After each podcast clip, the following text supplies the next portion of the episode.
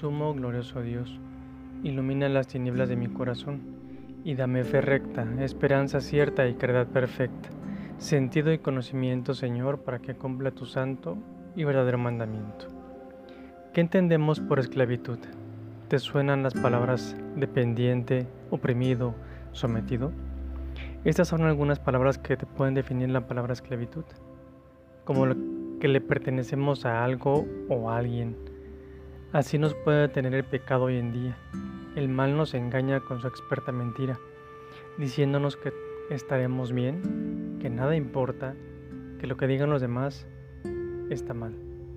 Muchos están dependientes a ciertas drogas, a actos que son normales como la sexualidad desenfrenada, al aborto, esclavitudes como las redes sociales mal usadas, entre otras. Todo esto nos aleja de la verdad del bien de Dios. Si nos distanciamos de la verdad, nos acercamos más a la mentira, que es el mal mismo. Pero el mismo Yahvé nos manda una solución para todo esto. Nos manda a su único Hijo para que le creamos en todo lo que nos dice, porque todo lo que sale de su boca es producto de la enseñanza de su Padre Dios.